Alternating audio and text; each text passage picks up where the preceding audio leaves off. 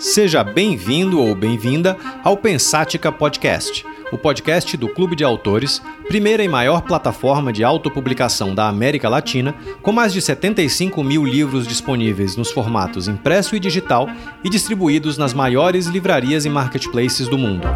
Meu nome é Ricardo Almeida, sou fundador e CEO do clube e deixo esse convite aberto para que você se junte a nós nessa jornada para desvendar o futuro do mercado editorial Vamos então ao tema deste episódio, deixando antes apenas um agradecimento à Pulsante, produtora responsável pela edição desse podcast. Desde que o Clube de Autores começou suas operações, lá no, no longínquo ano de 2009, muita coisa mudou. Distribuição passou a ser uma realidade para independentes. Livrarias abriram as suas portas. Os livros passaram a ser mais adaptáveis e customizáveis. A publicação foi facilitada. O ISBN passou a ser adquirido online e sem nenhuma burocracia. A distribuição alçou o voo, cruzou o Atlântico e chegou aos quatro cantos do planeta. E, mais importante que tudo, o autor se profissionalizou. No começo, era comum a figura do autor do alto do castelo, aquele que acreditava que bastava publicar seu livro e, como que por mágica, ele se auto-venderia e se autodivulgaria essa ficção romântica de editoras descobrindo autores e fazendo todo o trabalho sujo, por assim dizer, sem que eles precisassem fazer nada, ainda era algo presente no imaginário autoral lá do começo dos anos 2000. Isso mudou, ainda bem. Os autores começaram a perceber que essa ficção era de fato uma ficção, não apenas agora, sempre começaram a entender que Machado de Assis, para ficar em um exemplo, não foi descoberto a toque de mágica e catapultado para o estrelato. Ele teve que suar letras e mais letras, conquistar a audiência em mais de 600 artigos escritos em sua carreira de jornalista, até conseguir a relevância necessária para atrair atenção. Ou em outro exemplo, que Mário de Andrade, o pai do modernismo literário brasileiro, teve que autopublicar sua obra-prima, Macunaíma, por falta de interesse de qualquer editora da época e usar o seu intenso ativismo cultural para chamar atenção. Os autores de hoje, em suma, entenderam que a única maneira de se conquistar leitores é batalhando, sendo seu próprio empresário, seu próprio marqueteiro. Isso é claro, claríssimo, no Clube de Autores de 2023.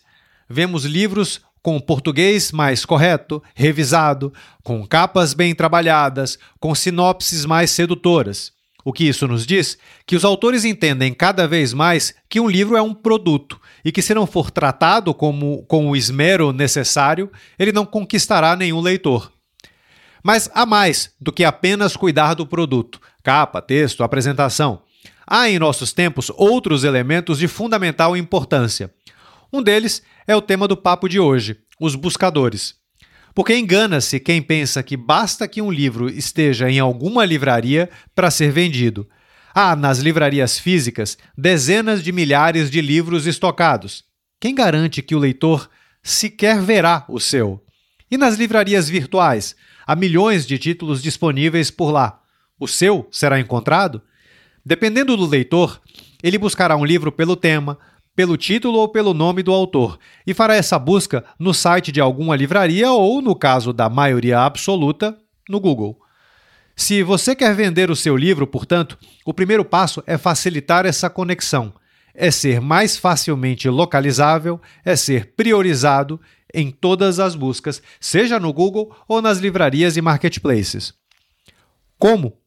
Quem responderá isso hoje será a Sandy Wagner, da iCherry, uma das maiores especialistas em SEO, Search Engine Optimization ou otimização de buscadores, pelo menos que eu conheço. Sandy, seja muito bem-vinda. Oi, obrigada. Muito legal estar aqui falando com o clube. Sandy, de imediato eu já vou te pedir para explicar para o nosso ouvinte o que é exatamente SEO, além da definição exata, ipsis literis, da sigla. Tá. Bom, vamos lá.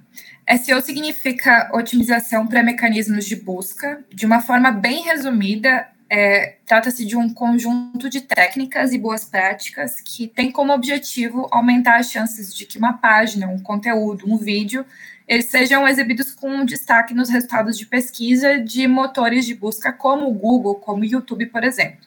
Então, indo além do, do conceito, né, em outras palavras, sempre que a gente faz uma pesquisa no Google, por exemplo, a gente tem como resultado centenas, milhares de sites e páginas à nossa disposição para clicar, ver, navegar.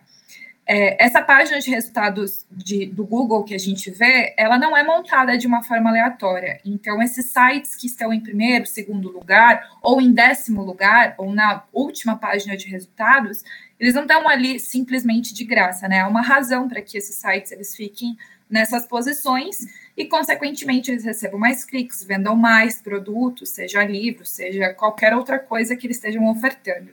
Então, SEO é a disciplina que estuda essas razões, entende como que os motores de pesquisa funcionam, porque cada motor de pesquisa vai ter o seu próprio funcionamento, apesar de que a lógica é muito parecida, e aí SEO vai, vai orientar o que deve ser feito para que é, o conteúdo, a página, o vídeo, qualquer coisa que a gente esteja colocando no ar, ele ranqueie em destaque e ganhe aí é, esse privilégio de aparecer nessas posições mais altas. Basicamente é, é isso, assim. Você, de, de, principais motores de busca, aliás, a gente sempre fala isso no, no, genérico, né? Você citou Google e YouTube, YouTube que pertence ao Google, embora eu imagino e tenha deduzido pelo que você falou que, que hajam algumas diferenças, ainda que sutis, entre as buscas. Mas a gente está falando essencialmente do universo Google, é, é, no caso de buscadores ali de massa, ou não, de mais coisas?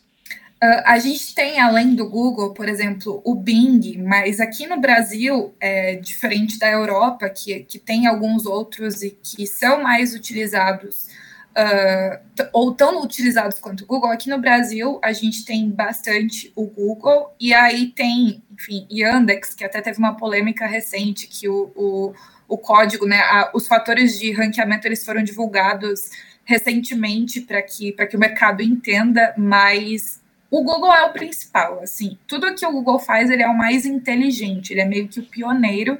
Então, se a gente entender o core do Google, a gente entende basicamente como todos os outros funcionam. Inclusive aí, os, os, os, buscadores de, de, de, marketplaces como o Mercado Livre, por exemplo, ou Amazon, qualquer um deles. Isso, porque na verdade o Google ele vai ser o mais complexo, porque como a gente tem que criar um site do zero, uma página do zero para que ele ranqueie, é, todos os outros que são marketplaces, a gente vai ter uma grande limitação de coisas que a gente pode fazer para, é, enfim, colocar um produto em primeiro lugar, ou é, a gente depende do cadastro, né, do que eles nos oferecem. Então, a lógica em si, ela acaba sendo muito parecida, mas se a gente entender o mais complexo, que é o Google, a gente acaba conseguindo fazer valer para todos os outros. O próprio YouTube, que é do, tem relação com o Google, ele é muito menos inteligente e muito mais limitado do que o, o Google. Então, entendendo um, a gente consegue fazer é, valer para todos os outros.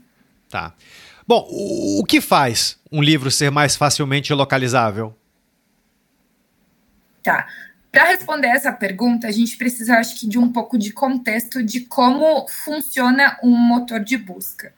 É, como eu falei, cada um ele é diferente, mas de forma geral a lógica é muito parecida. E aí o Google ele vai funcionar da seguinte forma: primeiro, é, o Google, né, os robôs do Google, eles vão rastrear a web para encontrar novas páginas. Isso é feito principalmente através de links. Então, é, cada página é conectada através de um hiperlink. E aí o Google ele vai navegando por meio dessas páginas para encontrar os conteúdos. Depois ele armazena lá no índice dele todas as páginas que existem e que ele conhece. E aí, sempre que o usuário ele faz uma pesquisa, o mecanismo vai acionar dentro desse índice as páginas que têm uma maior relação com o que o usuário procurou. E aí, a partir daí que é formado um ranking. Então, todos os buscadores, de forma geral, vão fazer essa associação. Uma pesquisa que o usuário fez versus o que ele tem armazenado no ranking, e aí vai fazer o cruzamento para entender o que faz mais sentido integrar. É, e aí, voltando para a pergunta, o que torna um livro mais facilmente localizável vai dependendo do que o usuário está procurando. Então, se ele está buscando pelo título da obra, é fácil, porque provavelmente o livro ele foi cadastrado com o título de capa, né? E aí a associação acaba sendo mais fácil. Agora, se um, um usuário procurou pelo nome do autor, pelo gênero, pelo nome de um personagem, por um, parte da sinopse, enredo, coisas assim, a obra ela só vai ser encontrada se essas informações elas estiverem registradas em algum lugar junto né, com o título. Por isso que, por exemplo, para cadastrar um livro no clube de autores, é, quanto mais informações no texto né, da página ali no cadastro a gente colocar, melhor, porque a gente está dando mais insumos tanto para os usuários entenderem a obra, quanto para o mecanismo associar as pesquisas que os usuários vão fazer com o livro. E aí, é, enfim, todo o conteúdo ele faz a diferença. No caso de livros, então, quanto mais informações a gente fornecer, mais fácil vai ser para que os mecanismos eles consigam identificar a obra e relacionar com a pesquisa do usuário a, a, o, os locais, a distribuição desse livro também conta? Ou, deixa eu reformular a minha pergunta. É, uma coisa é o livro estar só no, no, no clube, e aí tem autores que escolhem não distribuir, por exemplo.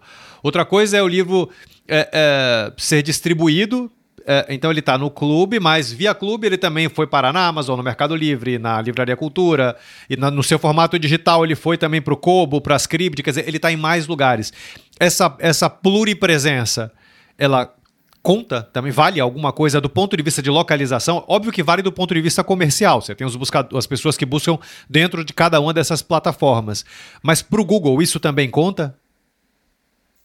Uh, conta porque quando uma pessoa vai fazer uma busca relacionada àquele livro, quanto mais resultados estiverem associados a isso na internet, maior a probabilidade de que a gente consiga encontrar, independente da ordem que vai ser apresentada, se vai ser, sei lá, o Clube primeiro, a Amazon depois, ou qualquer ordem diferente disso, mas quanto mais locais o livro estiver, mais fácil vai ser para o usuário encontrar, porque é, apesar dessa lógica né, ser muito parecida e de que cada é, mecanismo, cada e-commerce também vai ter as suas próprias diferenciações, se a gente tem uma maior quantidade, a, a, a probabilidade de que isso se pulverize num resultado acaba sendo muito maior também, né?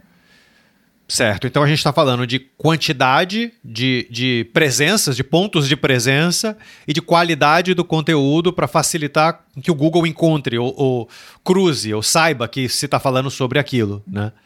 É, quando a gente está falando de, de, de, busca, aliás, a gente está falando essencialmente da primeira página, ou eu nem sei se existe hoje como a gente definir primeira página, uma vez que cada navegador, cada pessoa, cada computador mostra é, cada device, né?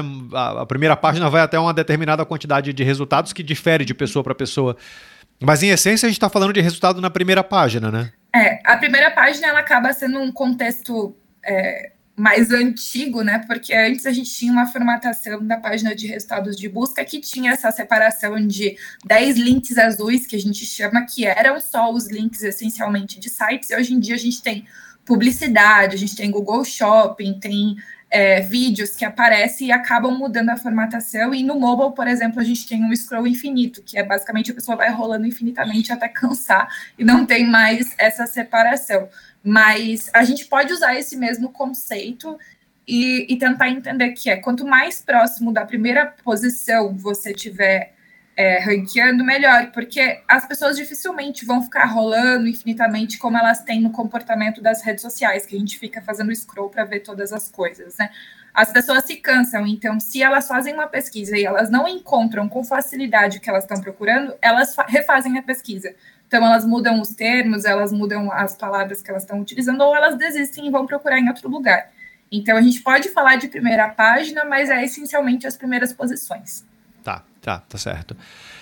Bom, como eu comentei na introdução, há muita busca de livro feita em alguma livraria de preferência do leitor.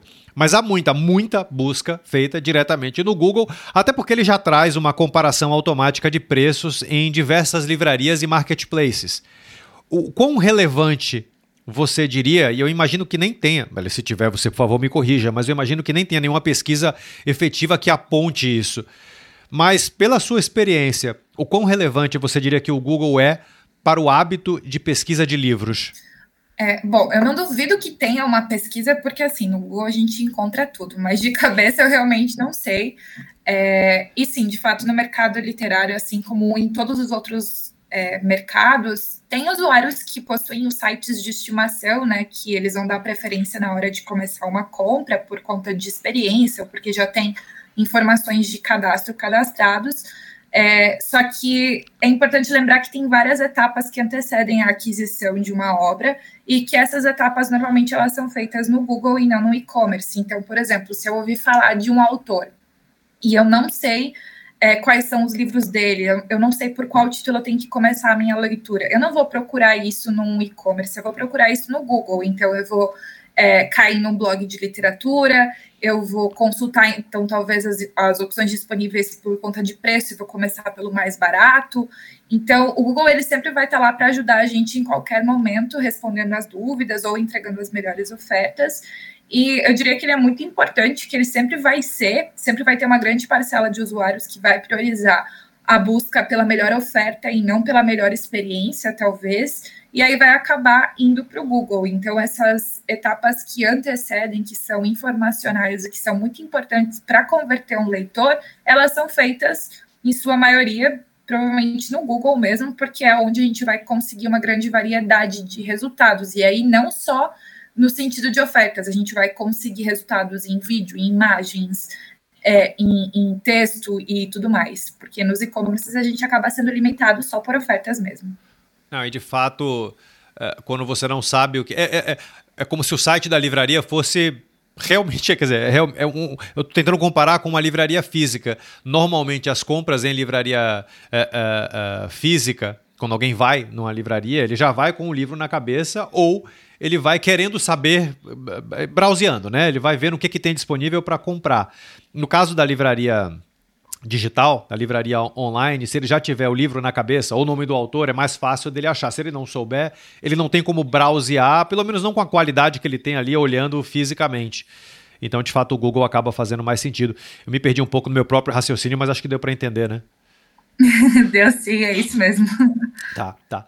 É bom. É, é, há ainda muito autor que acredita que o foco de suas ações deve ser em um formato, é, tipo e-book, ou mesmo em uma livraria de sua preferência. Em outras palavras, se o autor tem o hábito de consumir e-book em uma plataforma só, seja ela Kindle, Kobo ou qualquer outra, é ainda comum que ele ignore todas as outras e parta do princípio de que todo leitor do mundo tem o mesmo hábito de leitura que ele. Sem entrar no mérito disso e, e, sem considerar a falta de sentido, nesse caso já entrando no mérito, uma vez que nós já garantimos distribuição de impressos e digitais sem que o autor precise pagar nada, que tipo de consequência, que tipo de efeito essa opção por, de, por diminuir a distribuição tem do ponto de vista de SEO, de, de otimização de buscas? Tá. É, bom, quanto mais exposição um livro ou um autor tiver na internet, maior vai ser o interesse de busca por ele, né? Então, se uma obra está disponível em diversos formatos, em diversas plataformas, é, há uma probabilidade muito maior de que as pessoas esbarrem nesse título até sem querer, assim, enquanto naveguem na internet, e aí comecem a procurar mais por esse autor, por esse título, que vai tornar o livro mais popular, e aí, quando ele é mais popular, ele é mais pesquisado ainda, e aí, se ele está disponível em mais lugares, é ainda mais fácil de, de se encontrar. Então, é um, um, ciclo que se retroalimenta, né? E da mesma forma, se uma obra estiver disponível só em um formato, numa única plataforma, ele vai ficar muito mais difícil de ser encontrado, daí sem querer e por querer também, é, mesmo quando a gente for utilizar o Google. Então, os usuários, eles gostam de ter opções se só tiver uma forma de adquirir um exemplar, né, e, e de um único formato de um determinado livro, é, a probabilidade até que se chegue nele e se desista de comprar é muito maior. Então, aí se uma pessoa deixa de comprar, ela deixa de ler, deixa de é, recomendar para um amigo, as pessoas não procuram, e aí esse livro vai ficando cada vez mais escondido num, num nicho específico da web. E quanto mais resultados tiverem sobre a obra, até mais credibilidade ele vai ter. E aí é, a chance de que talvez a pessoa que está procurando ele tenha também uma plataforma de estimação em que ah, procurei no Google, mas aí eu quero comprar dentro do clube de autores. Eu vi que esse é um dos resultados possíveis, e clique também é, é grande. E aí. É, então, essa limitação, ela não é um fator direto de ranqueamento, não é porque existe só uma página que, que fale sobre um assunto que o Google vai deixar de entregar se for relevante, mas indiretamente isso acaba afetando os resultados, porque aí cai no, no, lance de credibilidade, de facilidade de encontrar, de preferência do usuário e coisas assim. Bom, a, a, é como se a, a exclusividade fosse inimiga da encontrabilidade. É isso. Principalmente porque a gente não tem como garantir que a plataforma em que a gente está, é, enfim, vendendo e anunciando o nosso livro, ela é otimizada também, porque aí a gente depende de alguns fatores que são exclusivos. De uma série de questões técnicas mesmo, de sistema, né? Exato. Tá. Exato. Então, quanto maior, mais opções a gente oferecer, maior a chance de que a gente esteja colocando em um lugar que seja de fato bom e que seja otimizado. Por exemplo, o clube tem uma série de preocupações com a qualidade das páginas para que ranqueiem é, no Google, mas talvez, enfim, se a gente falasse de, de, um outro lugar que não tem essa preocupação, a gente ia ficar refém dessa qualidade técnica que nem é o que a gente pode fazer alguma coisa para resolver, né? Então acaba limitando bastante. Você meio que tangenciou um assunto que eu queria entrar também, que é, é, é o, o, o, conteúdos relacionados a um livro. Por exemplo, comentários. O, quanto que ter comentários ali nas diversas plataformas contribui para a encontrabilidade do livro? Uh, contribui bastante, na verdade, é, principalmente nos últimos anos. É, o Google ele vai se reinventando e vai é, atualizando enfim, o mecanismo dele. E a boa parte dessas atualizações tem muito a ver com a experiência do usuário. E comentários, reviews, todas essas coisas, elas são assim, a melhor coisa que tem para um usuário. Então, se eu for comprar uma coisa que é muito técnica, ou se eu vou comprar, sei lá, um produto que é muito difícil de, de entender, eu preciso ver todas as features dele, eu vou ler os comentários, eu vou ver as reviews, eu vou ser bom. Da mesma forma, um livro. Então, se é, eu quero saber se agradou as pessoas, o que, que as pessoas estão gostando, não gostando e tudo mais. Eu vou para os comentários e eu vou tentar entender se tem a ver com o meu gosto, se faz sentido para mim. E o, esse tipo de coisa é muito valorizada pelo Google, primeiro, porque é conteúdo gerado pelo próprio usuário. Então, quer dizer que as pessoas de fato estão vindo gratuitamente e colocando é, os comentários delas, dando as opiniões, então quer dizer que as pessoas estão interagindo e elas se interessam de fato pelo aquele conteúdo. É, e, e, é uma coisa que, que todo usuário gosta, então meio que tudo que for bom para o usuário vai ser bom para o Google. E aí, quando a gente fomenta os comentários, até tem lugares onde o autor pode, sei lá, responder. Se, se tiver um vídeo no YouTube, por exemplo, e ele vai lá e publica um, um, um, vídeo falando sobre o livro dele. E aí as pessoas começam a comentar e ele começa a responder, faz com que as pessoas comentem mais ainda. Então, isso tudo é muito legal. É, é algo que é muito importante e sempre que, que tiver essa opção de comentários, acaba sendo bastante relevante para SEO também. Eu vou me aprofundar também aqui num outro assunto que você tangenciou, aí eu vou pedir para você falar um pouco mais sobre ele. Todo livro tem o que se chama de metadados, né, que são, é o conjunto de dados sobre ele, como título, subtítulo, sinopse, etc. Nós já fizemos, inclusive, um episódio inteiro sobre isso, que é o episódio 28, com o Ricardo Costa. Esses metadados, eles são gerados por nós, com base nas informações, por nós aqui no clube, né? Com base nas informações cadastradas pelo autor no ato da publicação para distribuir o seu livro. Ou seja, sinopse, óbvio que o autor precisa escrever a sinopse do próprio livro. Palavras-chave, as categorias onde o livro se encontra, tudo isso nasce do autor. E, e eu estou dizendo isso porque há autores que colocam na sinopse coisas como: Este é um livro de poesia.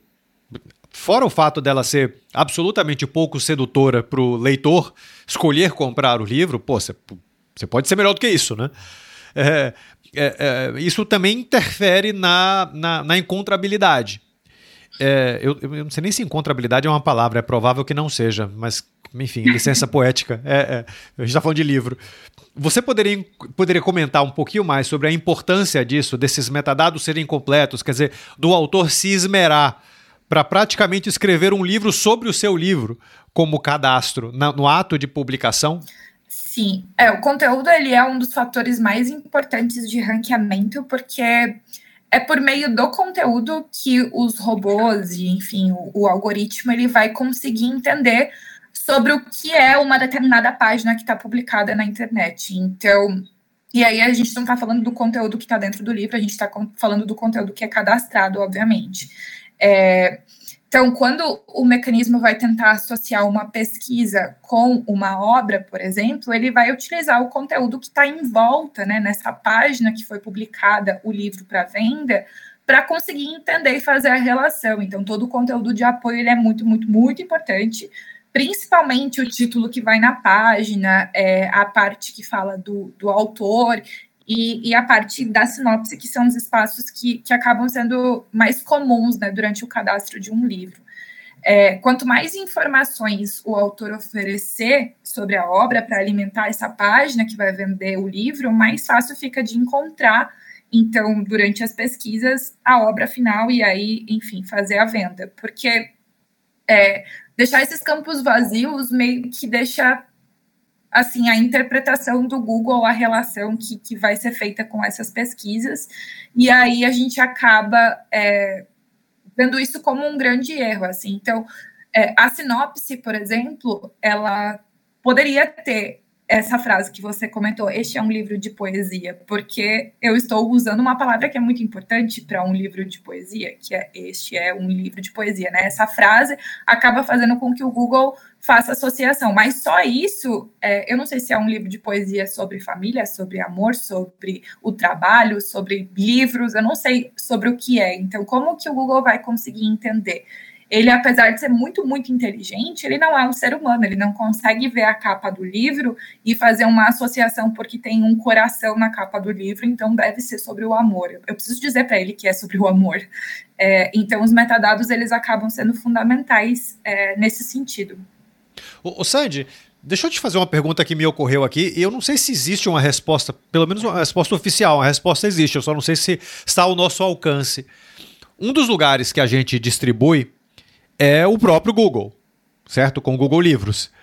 É, uhum. Então, portanto, os sistemas do Google têm acesso aos arquivos do livro como um todo, até porque ele permite até, não sei se são 10 ou 20%, ele deixa isso é, é, aberto para o leitor escolher ou ver, folhe, como se fosse folhear a página. Né? Mas, de fato, ele tem acesso ao arquivo, por mais que ele não mostre o arquivo para o usuário final, óbvio, a não ser que o usuário final compre, é, é, mas o sistema do Google tem. Ele usa isso, quer dizer, ele consegue interpretar o que tem dentro do arquivo de um livro e, e, alimentar os seus buscadores com, com, com isso? Ou isso é algum tipo de quebra de privacidade ou de, enfim, de alguma coisa que a gente não, não pode afirmar com aquela certeza absoluta? Eu não saberia dizer se é uma quebra de privacidade ou não, até porque o algoritmo ele é muito fechado, né? Ele não é aberto, a gente não consegue entender os fatores. Todos os fatores que a gente conhece são com base em estudos de pessoas que, assim como eu, são analistas de SEO é, e fazem testes ou do que o próprio Google divulga. Então, essa informação eu não me lembro de ele ter divulgado, mas de fato o Google consegue ler os arquivos, principalmente se eles estiverem em PDF. Então, porque PDF é um, um, um, formato de arquivo que o texto ele está ali em HTML, a gente consegue selecionar o texto, né? Ele não é uma imagem. Então, o Google consegue sim ler de uma forma, obviamente, não tão inteligente quanto seria se fosse o texto publicado diretamente numa página na web, mas o próprio PDF, por exemplo, ele tem metadados, então a gente consegue salvar o nome de um arquivo e tudo mais, e tudo isso contribui também é, para que ele consiga entender o que, que, tem ali nesse, nesse documento. Então, eu não é posso bom, dizer. Né? Sim, Facilita a encontrabilidade. É Exato, por isso que também na hora de salvar um documento é importante a gente salvar ele sempre com um nome descritivo e organizadinho e não aqueles caracteres absurdos assim que parece que um gato pulou no teclado. E aí é, usar o nome do livro, usar o nome do autor é legal também para que a gente tenha tudo isso formatado. Mesmo que a gente não tenha certeza, quanto mais a gente contribuir, melhor, né? É, é, é sempre bom. O, o conteúdo do, do, do, livro em si, os seus metadados, essa caixa preta aí do conteúdo dele, seja to, todo esse conjunto ali é, é um conjunto que é parte de uma equação. Há outros ingredientes fundamentais, como o conteúdo gerado pelo autor e que acaba canalizando acessos ao livro. Eu, veja, eu não estou falando aqui dos comentários do livro é, especificamente ou do, do, do, dos metadados cadastrados pelo autor. Eu estou falando do autor como gerador de conteúdo, é, seja em blogs ou em redes sociais, onde quer que seja, conteúdos que eventualmente ou em algum momento contenham links apontando para o seu livro. É, espalhados aí pela internet. Como é que funciona essa dinâmica exatamente da geração de conteúdo? Então, como eu comentei, no caso do Google, é, as novas páginas que são publicadas na internet, porque assim, novas páginas são publicadas aos montes todos os dias na internet, né? Então, como que o Google faz para encontrar? Ele vai navegando por meio de links, principalmente. Então, essa associação de uma página com a outra, ela é muito importante. Então, digamos que um site já faz parte do índice do Google. Por exemplo, o Clube de Autores. Ele já está lá, ele já ranqueia, já é conhecido. E aí um, um, autor foi lá e publicou um livro e no espaço que tem para colocar as redes sociais ou o site pessoal, ele coloca o link para o blog dele. E aí é por meio desse link, né, quando ele chega naquela página do livro, por meio desse link ele vai encontrar o blog do autor. E aí por meio desse blog do autor, de repente ele vai encontrar é, uma página para, enfim, um, um, post específico que ele foi recomendado por outro autor. E ele vai navegando por meio dessa teia. Então, é, para SEO, ter bastante conteúdo que o próprio autor gere é, faz bastante sentido, porque o Google vai encontrando novas páginas, assim como o usuário vai navegando de página por página, e aí, quando a gente tem só uma limitação de, por exemplo, um Instagram que tem lá, sei lá, três posts, ou um site que tem uma única página, acaba que a gente não tem relevância suficiente na internet. E aí, quando a gente vai recebendo menções de outros sites, então, se eu tenho um blog pessoal que fala sobre livros, e nesse blog eu divulgo a minha obra, e esse blog recebe muitas menções, por exemplo, de jornais locais, do, do próprio blog do Clube de Autores, é, ou enfim, de, de coisas que são relevantes para o meu meio, esse site ele vai crescendo. E se eu tenho só uma página, a chance de eu receber links e de o Google encontrar essa página especificamente acaba sendo muito menor. Então, é muito legal que, que os autores também gerem o seu próprio conteúdo, principalmente é, se for possível ter um site, para que é, essa teia ela se fortaleça, né? E eu vou dividir o conteúdo aqui em duas perguntas diferentes, tá? Uma vai ser rede social, que eu vou deixar para depois. E a outra é conteúdo, seja no site dele ou seja num, num, num blog. E, e eu quero dividir isso porque conteúdo é uma palavra que talvez simplifique muito do que pode efetivamente ser gerado. Dependendo do tipo de conteúdo que o autor gerar, ele pode ter um efeito muito pequeno, ou pode ter um efeito gigante. Que tipo de post tende a gerar mais resultados efetivos? O que, que o autor tem que ter em mente para construir um conteúdo que funcione mais nessa tarefa de gerar tráfego para o seu livro? Tá. Bom, no caso de blogs especificamente, a gente teria que voltar lá naquela questão do começo que eu comentei de que existem várias etapas que antecedem a compra de um livro. Então, antes de decidir comprar um título específico, o leitor ele vai pesquisar quais são as obras que são mais legais do gênero favorito dele, quais são os autores que ele não pode deixar de ler naquele ano para fazer uma lista. Ou no caso de um livro técnico, por exemplo, a gente pode começar uma pesquisa por uma dúvida que eu tenho sobre aquele assunto é, para poder me aprofundar num conceito ou num tópico. E aí o autor ele pode se apropriar desse tipo de conhecimento, né, conhecendo o comportamento do público-alvo dele, para gerar conteúdo que seja de fato de interesse do usuário. Então a gente sempre tem que partir de uma estratégia que vai ser esse conteúdo que eu estou escrevendo aqui, ele vai ser de fato de interesse, as pessoas vão procurar por ele, ou é só um assunto que eu quero falar? Então, para SEO, a gente sempre vai partir do primeiro ponto que é, sim, as pessoas estão procurando por isso, então eu posso escrever sobre isso que eu vou ter aqui uma chance mais alta de trazer usuários para a minha página. E, e o isso seria basicamente tentando deduzir ou, ou, ou, pesquisar que tipos de perguntas o usuário faria que eventualmente poderiam levar à página do livro e aí escrever posts como se fossem respostas para essas perguntas. Estou falando besteira? Não, é isso mesmo. Por exemplo, se eu tenho um livro de romance, então que tipo de, de buscas ou que tipo de coisas uma pessoa que gosta de livros de romance é, faria no Google e que eu poderia associar com uma página do meu livro para vender? Então, sei lá, os 10 livros de romance que foram mais lidos em 2022, coisas nesse sentido, que são posts informativos em que eu vou oferecer para o meu leitor. É, uma resposta, eu vou dar uma informação e em troca eu posso organicamente linkar ali uma página de venda e falar, ó, oh, se você gostou dessas dicas aqui, então que tal você conhecer o meu livro, né, um livro que eu publiquei. Tem algumas ferramentas que a gente utiliza que são chamadas de planejadores de palavra-chave, que podem ajudar a compreender como que as pessoas pesquisam por determinado tema, então você joga lá uma palavra e ele vai te dando todas as pesquisas que tem aquela palavra e até o volume de buscas mensais que são feitas, mas isso é uma forma mais técnica de descobrir. Então essa forma Fala o nome de algumas ou uma ferramenta dessas, alguma que você recomende? A gente tem o próprio Keyword Planner, que é do Google. É, ele tem que ter uma conta associada do Google Ads, então acaba sendo um pouquinho mais difícil para as pessoas usarem. Mas tem o SEMrush, ele tem algumas funcionalidades gratuitas é, e que podem ser, enfim, utilizadas de forma limitada.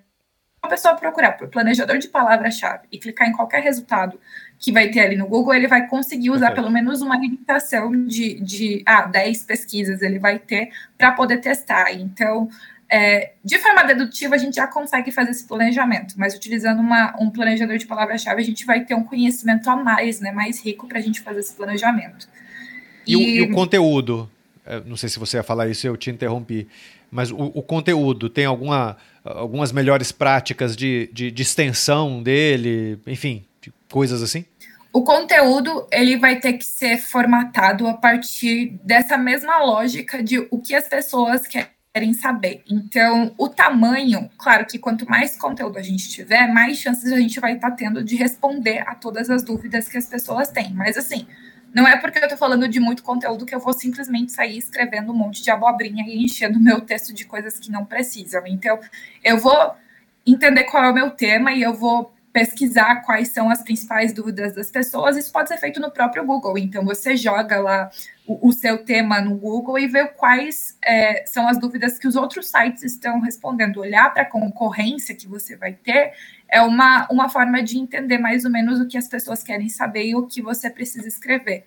Então, o título é sempre muito, muito importante, é um dos fatores assim essenciais, ele precisa ser muito descritivo. Então, se eu estou falando de, sei lá, os 10 livros de romance mais lidos do ano de 2022, esse é um bom título para eu começar o texto. Eu não vou falar, tipo, 10 romances legais 2022. Eu estou falando se eles são os mais lidos, eu tenho que colocar que eles são os mais lidos. Então, quanto mais descritivo, é, melhor é muito parecido com o título de uma notícia, assim, ele sempre tem é, a descrição realmente do que o texto vai ter e não é muito poético. Para SEO, a poesia, nesse sentido, ela acaba sendo uma grande inimiga, se a gente só colocar uma coisa super conceitual e não é, descrever o que a gente está falando. Aí a gente usar os primeiros parágrafos para escrever informações que sejam de fato importantes, utilizar palavras e termos que são relevantes, a gente chama de palavra-chave, mas também não precisa se apegar. Existem vários artigos na internet que vão falar que você precisa repetir sei lá quantas vezes uma palavra-chave num corpo de texto, e isso é mentira, não precisa. O Google é bastante inteligente para entender quando a gente está forçando a amizade. Então, escrever um bom texto que você é, seria assim legal para o seu para uma pessoa entender o assunto já é suficiente para o Google. E aí é co colocar links também. Então, se eu tenho um texto que é sobre os, os livros mais lidos de 2022 e eu tenho um do ano anterior, que é os livros mais lidos de 2021, eu posso fazer um link entre eles. Então, colocar uma linkagem numa palavra que seja legal e fazer com que essa teia ela seja é, garantida para os robôs e para os usuários é também bastante interessante. A segunda parte da minha pergunta é que é sobre rede social. Qual é a relevância de redes sociais para SEO, e aqui eu estou falando principalmente daquelas que costumam ter conteúdos mais temporários, como os stories do Insta ou como o TikTok. Tá. SEO é uma disciplina que vai estudar o comportamento de busca e vai orientar as melhores práticas para ranqueamento. E se a gente está falando de redes sociais, é, elas também têm a pesquisa interna delas. Então, obviamente que vai ser de uma forma muito menos complexa, mas a gente consegue também otimizar conteúdos para que as pessoas encontrem. Então, no caso do Instagram, utilizando hashtags. Se a gente utilizar hashtags que sejam relevantes e descritivas nos conteúdos, isso faz com que a gente consiga encontrar né, os nossos próprios posts de uma forma mais legal. Então, se eu estou falando de um livro independente, usar a hashtag livro independente. Se eu estou falando de um livro de romance, é, livro de romance, coisas assim ajudam a encontrar. No caso Mas isso alimenta formatos, o Google ou não? Uh, no caso do Google, acaba que as redes sociais, elas não, os posts eles não aparecem tanto quanto a gente gostaria. acaba sendo muito mais para pesquisa interna da rede tá. social tá. mesmo. Então, no caso dos formatos que são mais instantâneos, tipo stories, eles não tem como a gente otimizar, né, para que eles sejam encontrados, porque de fato eles vão sumir no outro dia. Só que eles podem servir para a estratégia de uma forma mais indireta. Então, de um gancho para levar o usuário para um post no blog que você publicou com uma estratégia de SEO, ou para você linkar alguma outra coisa, algum outro conteúdo que tenha no seu feed.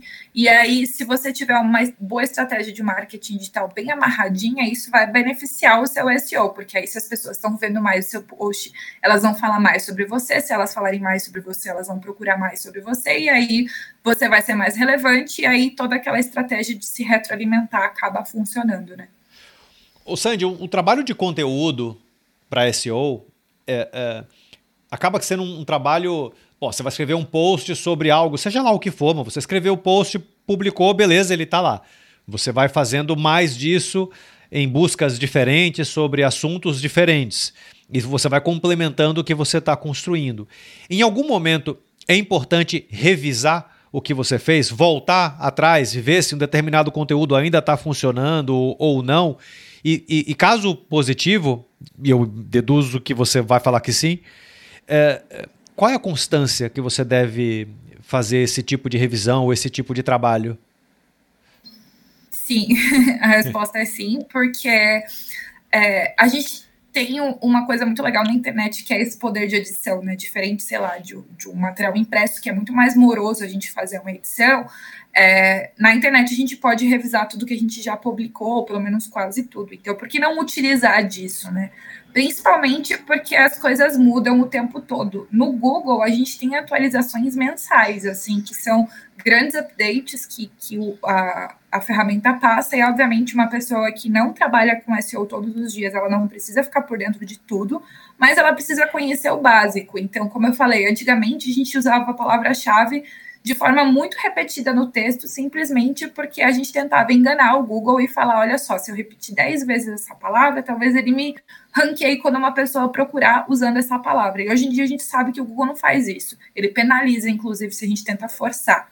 Então, ficar por dentro dessas boas práticas, né, manter uma, uma leitura dessas boas práticas e aí revisar conteúdos antigos é, para se atentar a esses novos formatos é muito importante, mas também para a gente entender com base nos resultados. Então, se eu estou vendo que eu tenho um post que é muito legal, mas que não está funcionando e que poderia funcionar, eu posso revisar ele para ver se eu tentar uma outra estratégia talvez funcione melhor, ou eu consigo reciclar isso e não só criar conteúdo novo, porque a gente está colocando tanta coisa na internet, então se a gente já tem uma coisa lá, por que a gente não pode fazer disso algo que vai é, ajudar em vez de simplesmente sair colocando mais coisas, né?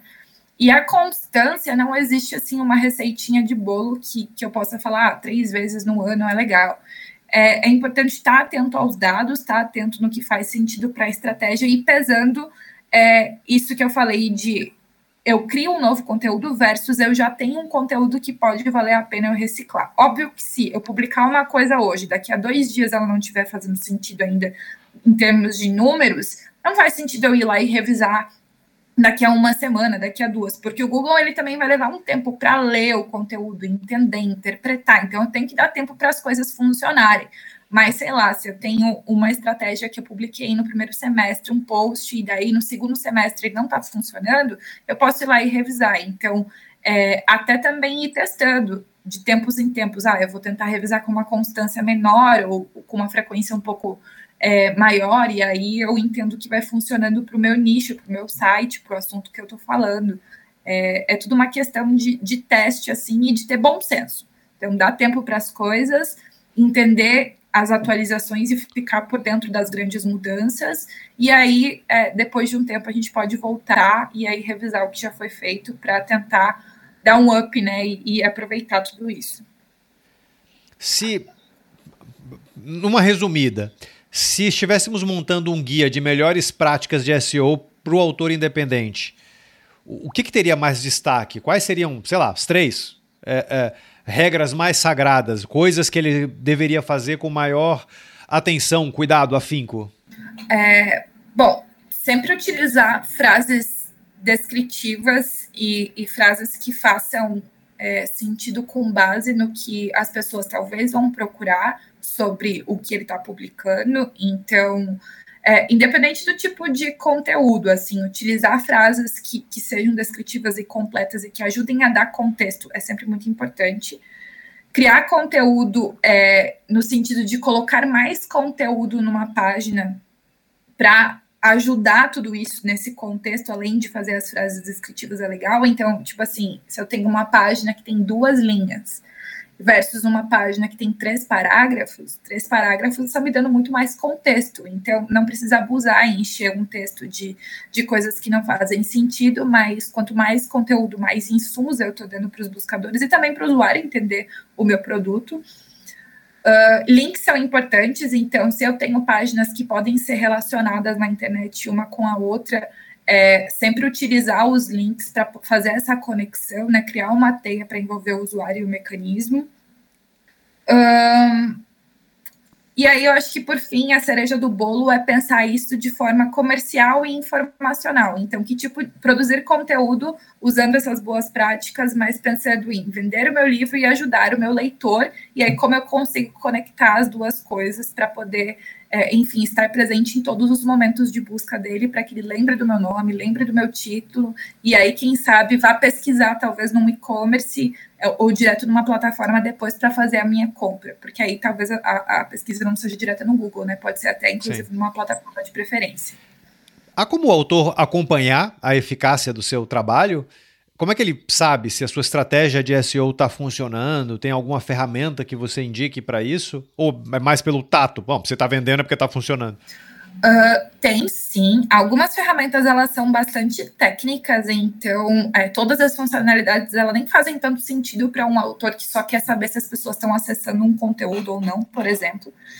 Então, essa, entre essas técnicas, a gente tem o Google Search Console e o Google Analytics, elas precisam ser instaladas e associadas ao site, mas assim, nada que olhando para um tutorial da internet não possa ser feito, porque, enfim, a internet está cheio de, de, dicas de como fazer tudo isso, e aí essas ferramentas a gente consegue ver quantos cliques, quantas vezes um, um conteúdo ele está imprimindo numa página de resultados é, de busca, quais são as palavras que as pessoas estão usando para acessar os conteúdos, mas tem uma ferramenta bem legal também, que é do Google, chama o Google Trends. Ela é utilizada para ver tendências de pesquisa. Então, é muito legal se, por exemplo, eu fiz uma ação de marketing, fiz o lançamento de um livro, coloquei, é, fiz bastante barulho, coloquei posts relacionados, e aí eu vou lá nessa ferramenta e coloco o nome do meu livro ou o meu nome para ver se as pessoas estão tendo picos de interesse sobre mim ou coisas nesse sentido ao longo do tempo, ou até para ver se ah, de repente, eu fiz uma grande ação de marketing e aí as pessoas pesquisaram muito por mim em dezembro, e daí agora eu não estou fazendo nada, e aí o pico de interesse caiu. Então, a gente consegue ver em qual momento a gente foi mais pesquisado. Obviamente que se eu só divulgar para minha mãe, para meu pai, para meu cachorro, é, não vai existir pico nenhum no Google Trends, né? Então eu tenho que realmente fazer um grande esforço e um grande barulho para que ele se movimente. Mas é legal para ir acompanhando é, como as pessoas pesquisam também e, e, quando elas pesquisam mais sobre mim ou sobre a minha obra. E Sandy, para a gente fechar, que dica que você daria, além de todas essas 4 milhões de dicas, que dica você daria para o autor ouvinte? SEO é uma disciplina que é muito profunda e tem muitas camadas. Então, se você começar a ler coisas que são muito técnicas, você vai se desesperar e pensar que não é possível fazer. Só que tem conceitos do dia a dia, assim, coisas muito básicas como essas que a gente comentou aqui nesse episódio, que, que podem ser aplicadas por qualquer pessoa. Então, não se limitar a, a um blog post, ou não se limitar até a coisas que a gente falou aqui e procurar. Tem muito conteúdo gratuito tem vídeo no YouTube, tem e-book, tem até curso das ferramentas que podem ser usadas para entender melhor a disciplina, para entender como usar a ferramenta e aí aplicar esses conhecimentos para fazer o livro vender mais. E aí a dica é não subestime o poder dessa disciplina é, ou de qualquer outra disciplina que seja relacionada com marketing digital, porque ter uma estratégia faz de fato diferença, então não é só um conceito bobo que a gente está falando aqui, que não vai te ajudar, se você entender a lógica é, e aplicar realmente, com certeza vai fazer diferença é, nos resultados de venda e acompanhar os resultados também pode te ajudar bastante a entender o que está funcionando e o que não está. Maravilha. Sandy, Muito obrigado. SEO realmente é um tema que parece meio espinhoso para leigos, como você falou agora, mas é também uma das disciplinas talvez mais fundamentais para o autor que busca profissionalizar sua presença na rede e conquistar mais e mais e mais e mais leitores. A você, ouvinte, espero que tenha aprendido e curtido o papo de hoje. Se aprofunde, leia, vá no Google para entender mais sobre o Google é, e até o próximo episódio.